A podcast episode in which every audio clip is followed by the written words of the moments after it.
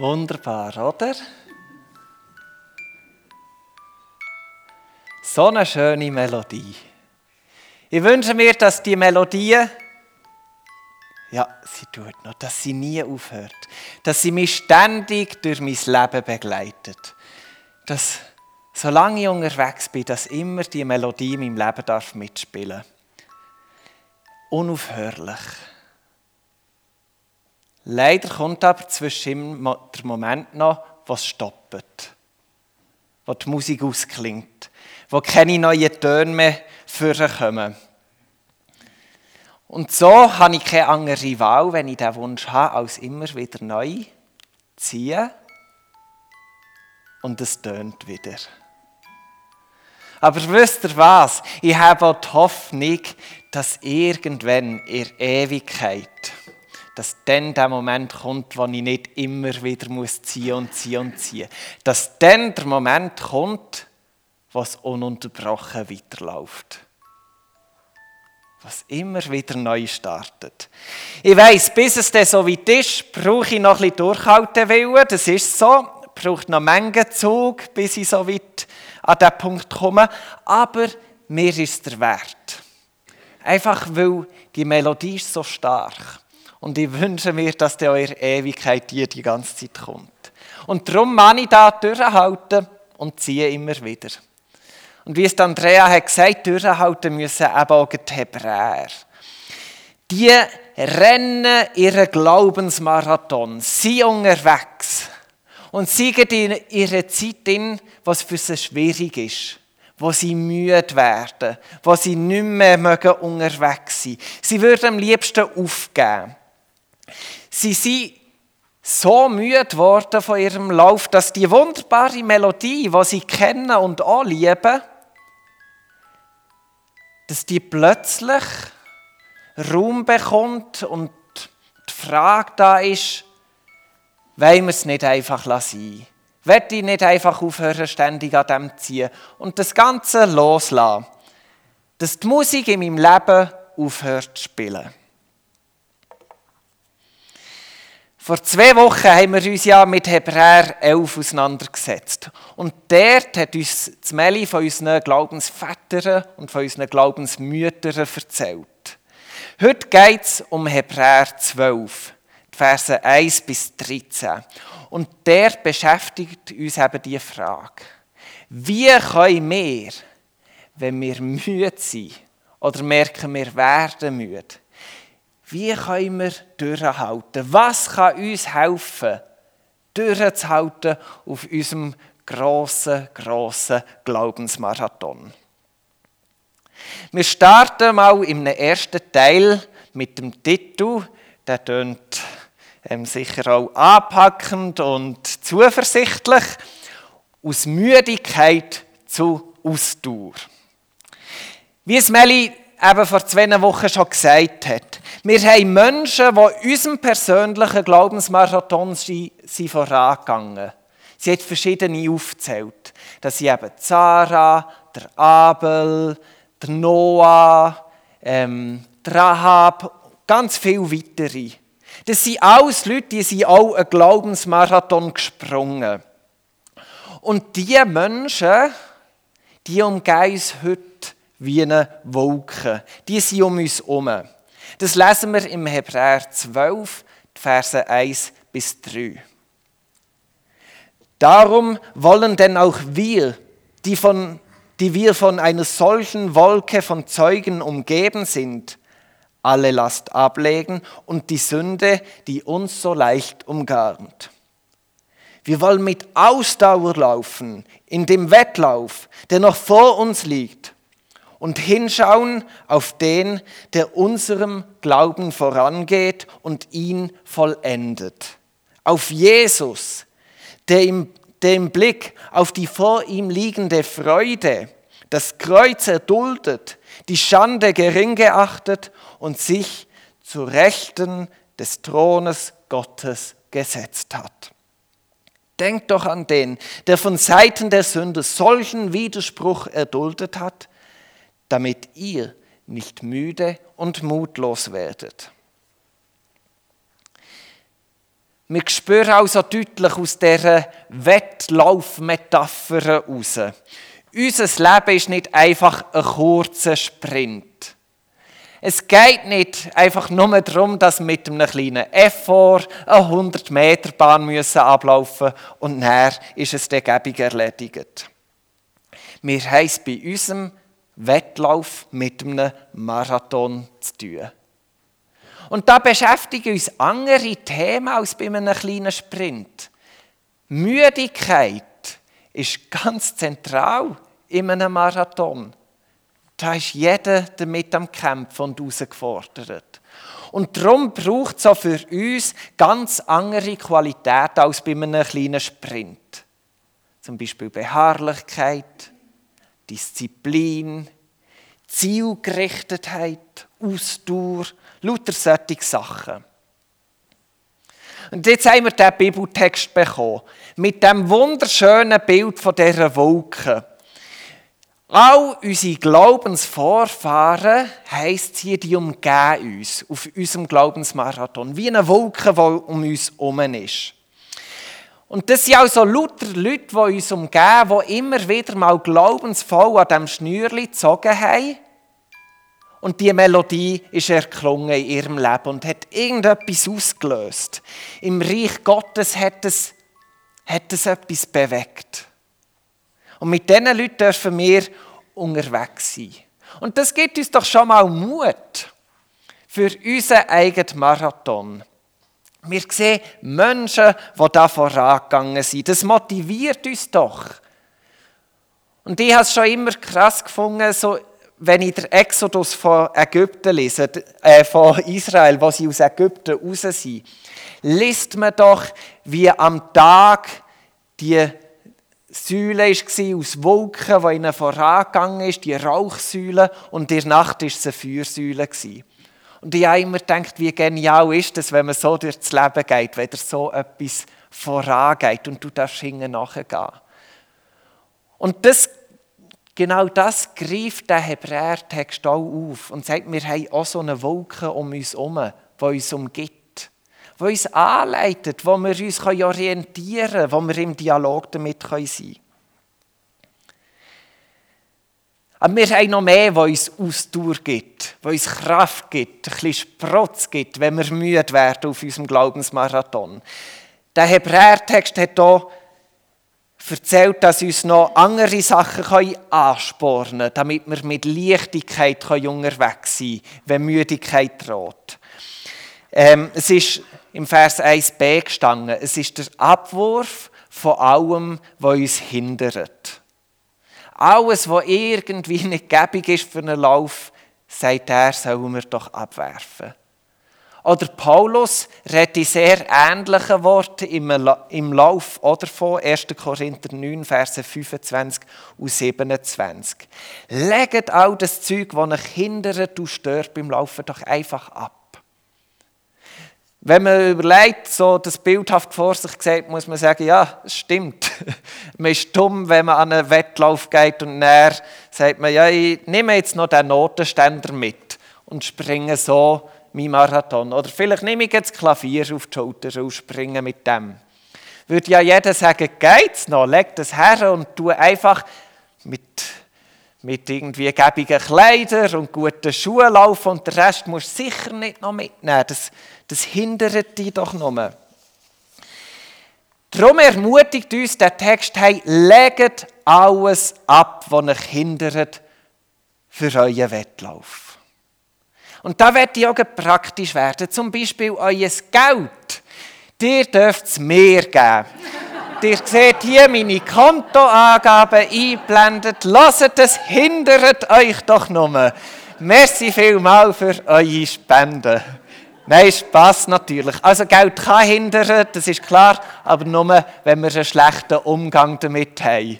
Ähm, es ist nicht per se einfach schlecht und hinderlich. Aber es ist ja schon noch, die Frage finde ich sehr berechtigt, dass wenn wir merken, wir haben Müdigkeitserscheinungen, auf unserem Lauf, dass wir uns schnell fragen, hey, was könnte es sein? Wo haben wir uns irgendeinen Notenständer oder das Klavier aufgeladen und rennen mit dem das um?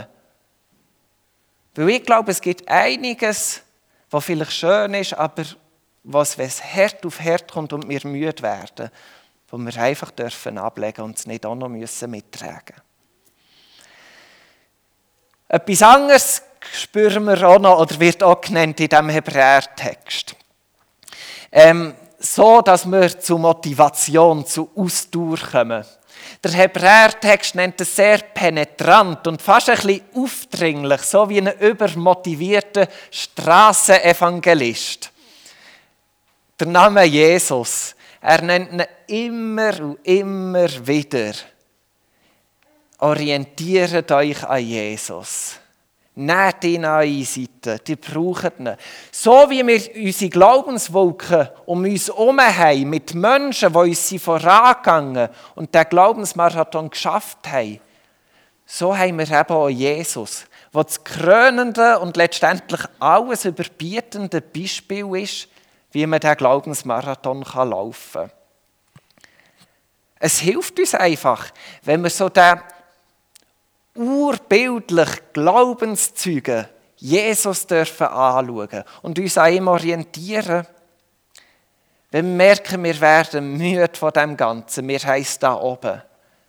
Es hilft, ruhig zu werden und mal einfach Jesus zu betrachten. Ihn anzuschauen. Nichts anderes, mal einfach uns an ihm orientieren. Ich glaube, das hilft uns, neue Kraft zu bekommen dass wir ihn vor Augen haben, als Vorbild nehmen und uns an ihm orientieren. Und ich glaube, aus dem heraus entsteht eine ganz neue Kraft zum Weitergehen. Durch Jesus ist nämlich nicht nur unser Direktweg klar, wie dass wir unser Leben gestalten können. Ich glaube, durch Jesus ist eben auch, und das ist das Fantastische und Überbietende an ihm, durch Jesus ist eben auch das Ziel klar der letztendliche Ort, wo wir hergehen. Mir ist klar, das Kreuz dürfen wir nie vergessen. Wir starten unseren Glaubensmarathon beim Kreuz. Und während wir laufen, das Kreuz kommt immer wieder auf uns. Und doch endet unser Glaubensmarathon nicht beim Kreuz. Wir haben es gelesen, er endet beim Gnadenthron von Gott. Das ist der Ort, wo wir herkommen. Also, wir sind müde, wir erfahren Schwieriges. Und das Kreuz ist nicht einfach und an dem kommen wir nicht vorbei. Aber wir landen am Ende vom Marathon beim Gnadenthron. Und dort, das haben wir auch gelesen, ist Jesus sein Ansporn Und dort ist Freude. Dort ist grosse Freude. Und das hat Jesus geholfen und das wird uns helfen. Und ich glaube, wenn wir den Fokus dürfen haben, wo Jesus für uns parat hat, das wird uns helfen, aus einer Müdigkeit rauszukommen und neue Kraft zu gewinnen.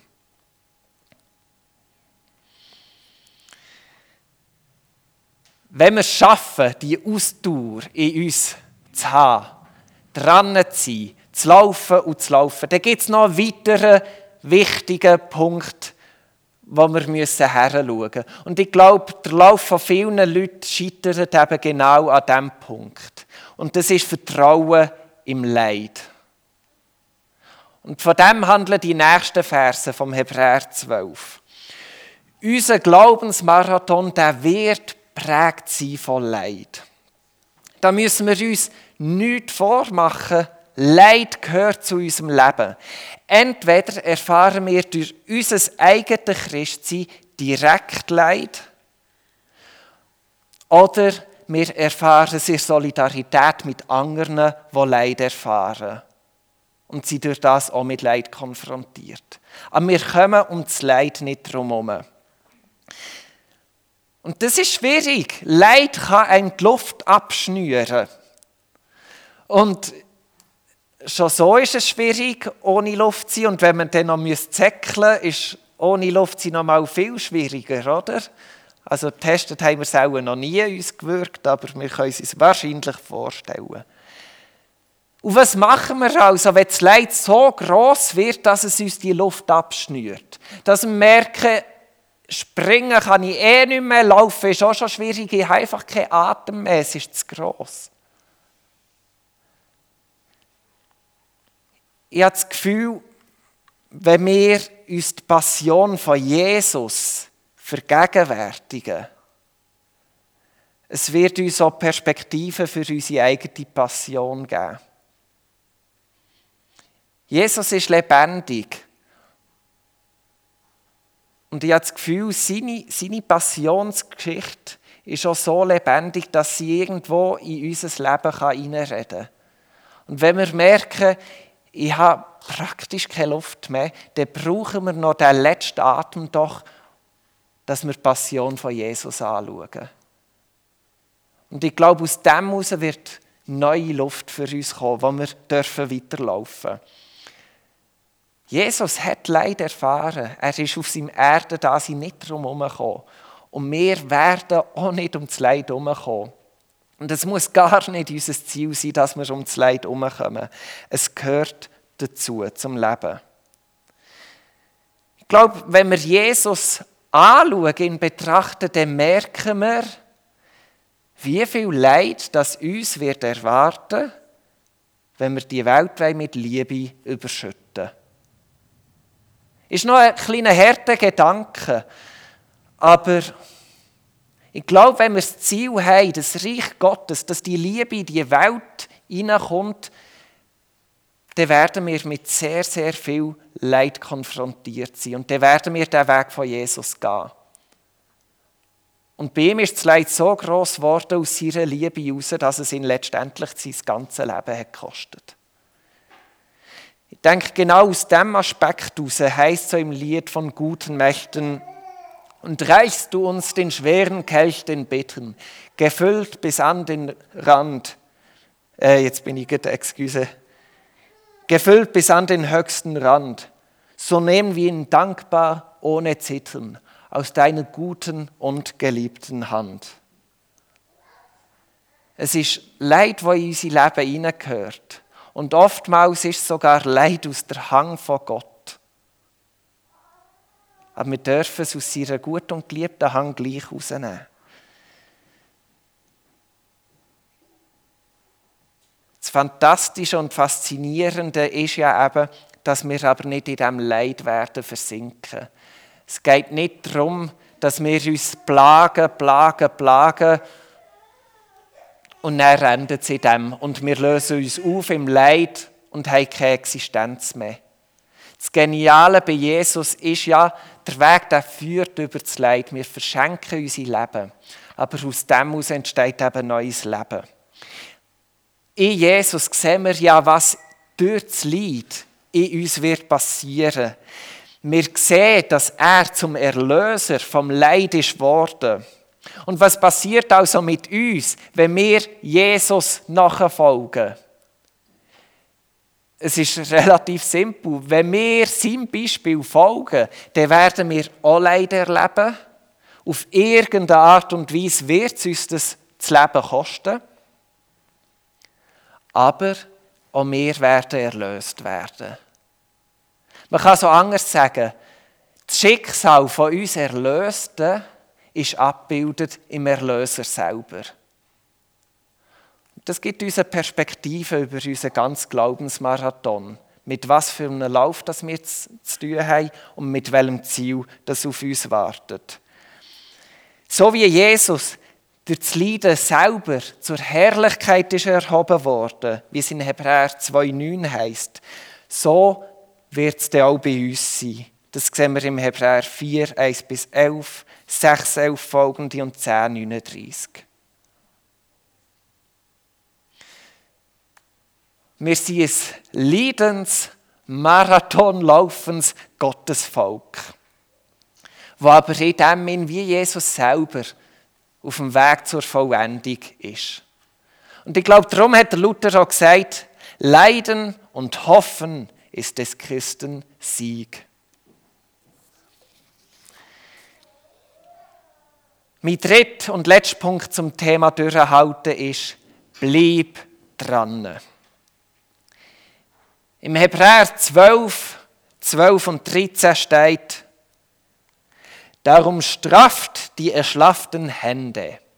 Es geht nicht um Schönheits-OP-Lifting, sondern wir sind Marathon, dürft das nicht verwechseln. Strafft die erschlafften Hände und die erlahmten Knie und zieht eine gerade Spur mit euren Füßen. Müssen nicht noch Zickzack machen. Zieht eine gerade Spur mit euren Füßen, damit was lahm ist, sich nicht auch noch verrenkt, sondern vielmehr geheilt wird. Ich finde, das sind enorm starke Bildwort für unseren Glaubensmarathon. Über die kannst du endlos nachdenken. Es steckt so viel Schönheit und so viel Zuspruch, so viel Entspannung, dass wir nicht noch diese und jene müssen machen müssen. Hey, wenn es Herd auf Herd kommt, ziehe gerade die Linie mit deinen Füßen, aber schau, dass du nicht völlig erschlaffst. Hier wird der Auftrag der Gemeinde enorm konkretisiert. Wenn wir durchhalten auf dem Glaubensmarathon, dann sollen wir uns frisch halten, straff bleiben. Wir sollen uns in den ursprünglichen Zustand, wenn irgendwie möglich, zurückversetzen. So wie wir am Anfang parat waren, dass wir das wieder vielleicht neu für uns suchen. Und das schaffen wir auf zwei Wegen. Einmal aus dem Hebräerbrief kommen zwei Wege führen.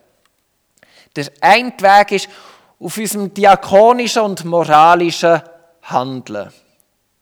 Also gut zu tun. Dass wir dort dran sind, das hält uns straff und frisch, das belebt uns. Der Hebräer der ist wirklich sehr klar in diesem Thema. Ich glaube, das haben wir schon in bisherigen Predigten gehört. Orientiert euch immer an euren Mitmenschen. Handelt an ihnen. Die seid für sie Verantwortung. Auch sie laufen Marathon und die brauchen euch. Tut ihnen gut. Aber es gibt noch einen zweiten Punkt, der dem Hebräer noch wichtiger ist als der, wo er noch, noch weit über das drüber stellt. Er leitet uns etwas her, wo wir dürfen spüren, hey, das hilft uns noch viel, viel mehr dran zu bleiben.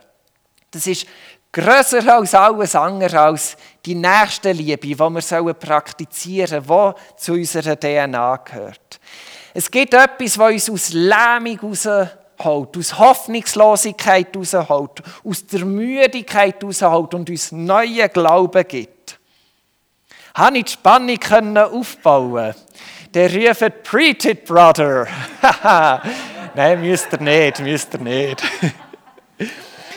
hey, was uns am meisten hilft, ist der Blick auf das Ende. Der übertrumpft alles, der Blick auf das Ende. Eschatologie ist die Lehre der letzten Dinge. Das Ende der Welt, der Menschheit. Wenn wir merken, wir sind müde und hoffnungslos und wir mögen einfach nicht mehr, hey, dann gönnen wir uns so einen eschatologischen Blick in die Zukunft. Wir nehmen uns etwas vorweg von dem Ziel, wo wir ja darauf herlaufen, zu dieser Vollendung, die wir erwarten. Wir gönnen uns so einen Blick. Und der wird unsere Glieder fahren, der wird unsere Haut straffen und parat machen. Ich weiß aber gleichzeitig, genau dieser Punkt ist nicht einfach. Er ist uns nicht mehr so nach, der passt nicht mehr so zu unserem Lebensstil. Ich glaube, wir, wir sind in einer Zeit, in der so vieles so unmittelbar ist. Wenn ich Max sagen du bist ein cooler Typ, dann kann ich jetzt schnell mein Handy zücken, schicke ihm eine Nachricht. In fünf Sekunden hat er es gelesen und weiß von mir, er ist ein cooler Typ. Und wenn ich mir nach dem Gottesdienst ein Auto kaufen will, dann laufe ich jetzt Stegen rauf, mache meinen Laptop auf und kaufe mir einen. Irgendeinen hübschen Wagen. Ich habe das Geld nicht für einen neuen Wagen, aber ich kann ihn leisen. Oder sonst mache ich Schulden. Es gibt genug Anbieter, die das ich kaufen. Kein Problem, ich kann heute mein Auto haben, wenn ich will. Und wenn ich das Ganze mit einer Glasse feiern will und ich sehe, der Gefriere, ich habe keine Glasse mehr, Null Probleme, ich gehe in den Tankstellen-Shop. Die arbeiten für mich auch am Sonntag, dass ich Glasse essen darf. Wir sind enorm unmittelbar ausgerichtet. Wir haben heute fast keinen Spannungsbogen mehr, Sachen auszuhalten, die länger gehen. Dabei liegt doch so eine Kraft im Warten, im Erwarten. Ich weiss nicht, wie es heute geht mit Weihnachten, aber als Kind ist doch das Erwarten von Weihnachten und vor allem von den Geschenken, das ist doch eine riesige Qualität. Was wäre Weihnachten ohne zu erwarten? Da passiert so viel in uns. Weihnachten selber ist ja kurz. Aber wir haben die ganze wunderbare Zeit vom Erwarten. Und das dürfen wir auch noch mal grösser spannen, den Bogen, und auf unser Gesamtleben münzen. Es liegt enorm viel Kraft im Erwarten. Wenn wir uns das Ziel vor Augen führen können, das hilft uns dran zu bleiben, nicht aufzugeben. Der Flo hat mit der Bewegung Plus mal so ein Trekking gemacht über einige Tage. Es um die 100 Kilometer. Sie sind quer durch Korsika gelaufen. Und da hat es immer wieder Situationen gegeben, wo am Morgen deine Schuhe anlegen und du siehst deine Blätter, die schmerzen. Und irgendwie musst du gleiche Schuhe rein, willst den Rucksack anlegen und es tut weh schon nur, wenn das erste Gramm ankommt. Und da hat es immer wieder Leute gegeben, die haben gesagt, hey, pff, ich kann fast nicht mehr. Und sie haben als Gruppe abgemacht, wenn wir ankommen, nach vielen Tagen in Wildnis rumzuschalpen, ähm, gönnen wir uns im Restaurant ein Gocki. und das waren so Momente, wenn er den Rucksack hast und du machst ihn fast nicht auf deine Schultern tun, hat dann jemand gesagt, hey, denk dran, noch zwei Tage und dann trinken wir zusammen das Gocki. Und klar muss man über das lachen. Hey, aber in dem Moment hat sogar ein Gocki geholfen. Die Vorstellung, der Gedanke an das Gocki, das wir zusammen trinken, nach viel Wildnis, so ein Kommerzgetränk. Wie schön ist das? Und wie viel mehr kann es unserem Leben helfen, wenn wir das Bild vor Augen haben, vor Vollendung. Das, was uns erwartet. Das wird uns helfen, wenn unser Weg lang ist, wenn er schwer ist, wenn er schmerzhaft ist, dass wir dranbleiben und nicht aufgeben. Ich komme zum Schluss von dieser Predigt, aber gleichzeitig auch von dieser ganzen Predigtserie. Als Christen befinden wir uns mit unserem Leben auf einem Glaubensmarathon. Und da erwarten uns ganz verschiedene Phasen. Wir haben das wunderbare Geschenk, dass es immer wieder Streckenposten gibt unterwegs. Und die haben gute Nahrung für uns parat. Wir haben ja das Geschenk, dass wir nicht alleine müssen laufen müssen. Es ist ein Gemeinschaftslauf. Und wir tragen füreinander Verantwortung auf dem Lauf. Ich bin meines Bruders Hüter. Aber gleichzeitig ist es umgekehrt eben auch der Fall. Und ich darf mich auch in Windschatten von anderen Leuten stellen und mich dort anhängen.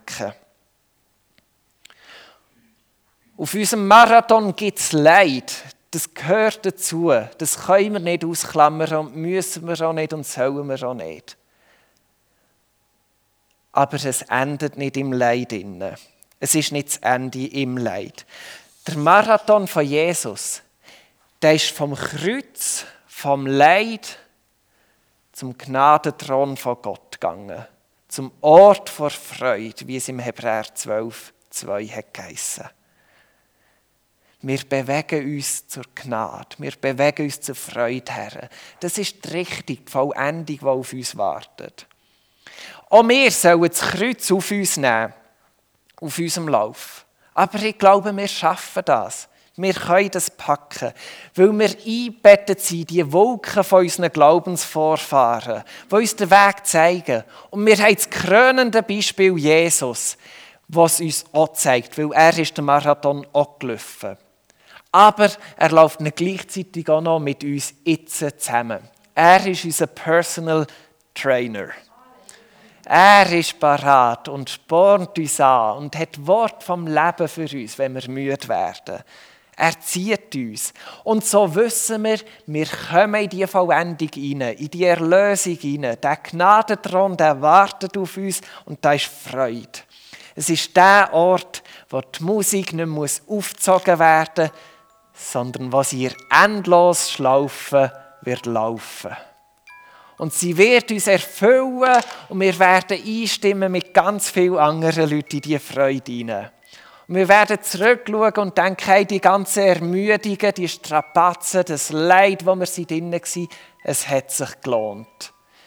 Wir haben jetzt ein Geschenk, das unendlich groß und unendlich lang ist. Und darum ende ich mit dem Wort aus Hebräer 3,6. Dort heißt es, die Zuversicht und den Ruhm der Hoffnung fest bewahren. Amen.